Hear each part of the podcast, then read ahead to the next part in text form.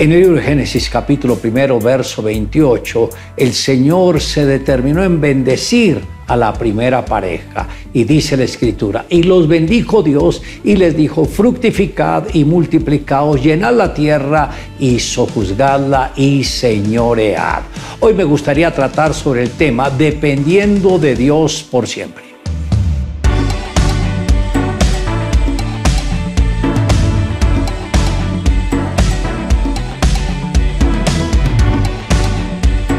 Por causa del pecado, el hombre quedó dependiendo de sus propias fuerzas y tuvo que enfrentarse a un destino para el cual él no estaba preparado tal como lo expresó el mismo Dios cuando dijo, oh, si me hubiera oído mi pueblo si en mis caminos hubiera andado Israel, en un momento habría yo derribado a sus enemigos y vuelto mi mano contra sus adversarios. Los que aborrecen a Jehová se le habrían sometido y el tiempo de ellos sería para siempre. Les sustentaría Dios con lo mejor del trigo y con miel de la peña les saciaría. Esto lo expresó el Señor a través del salmista en el Salmo 81, verso 13.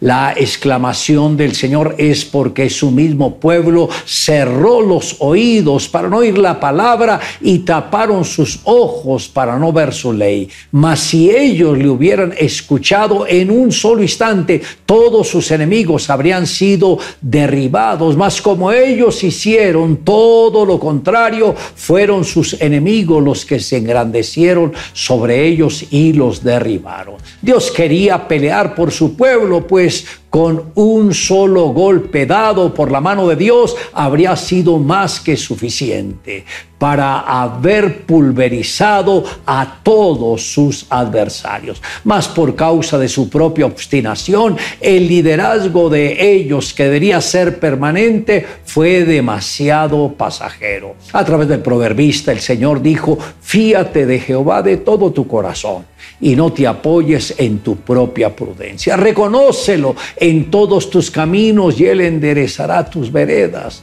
No seas sabio en tu propia opinión. Teme a Jehová y apártate del mal, porque será medicina a tu cuerpo y refrigerio para tus huesos. Esto fue lo que plasmó el proverbista en su libro de Proverbios, capítulo 3, verso 5. Lo que el Señor está pidiendo a sus hijos es que crean en Él por encima de sus propios conceptos, que en cada paso que den dependan de la dirección divina y si anhelan entrar en la dimensión de la prosperidad, deben tener en cuenta lo que sugiere el proverbista. Honra a Jehová con tus bienes y con la primicia de todos tus frutos y serán llenos tus graneros con abundancia y tus lagares rebosarán de mosto. Esto está en Proverbios capítulo 3, verso 9.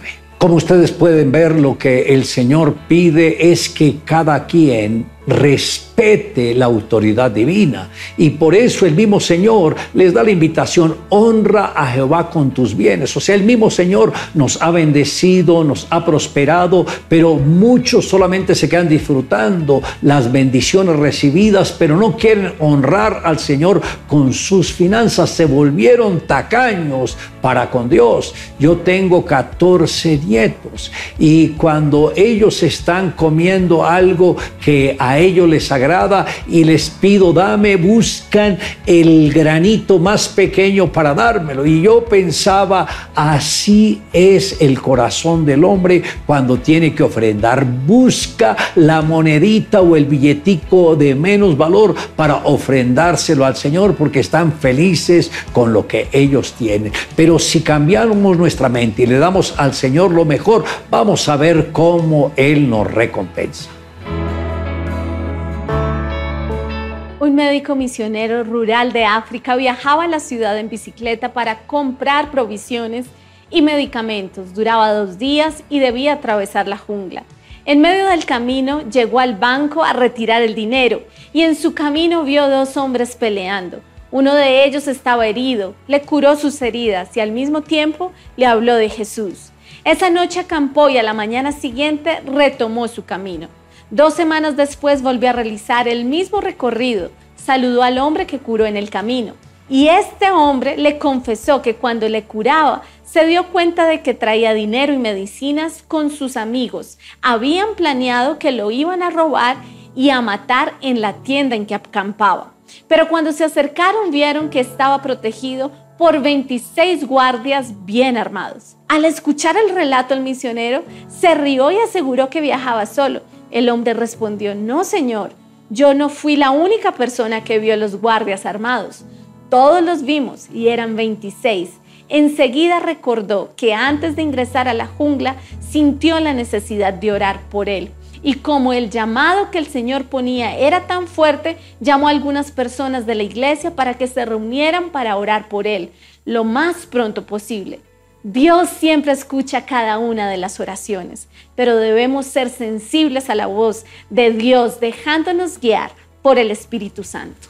Le invito a que me acompañe en la siguiente oración. Amado Dios, gracias porque sabemos que tú eres el verdadero Dios y la vida eterna. Gracias porque has extendido tu misericordia a cada uno de nosotros y muchas veces no hemos valorado las riquezas que has depositado en nuestras manos y en nuestros corazones. Ayúdanos, Señor, siempre a ser sensibles a tu voluntad, a estar centrados en tu palabra y no desviarnos ni a la derecha ni a la izquierda. Te amo, Dios, en Cristo Jesús. Amén. Declare juntamente conmigo, me determiné poner toda mi confianza en Dios y ahora disfruto de la plenitud de su bendición.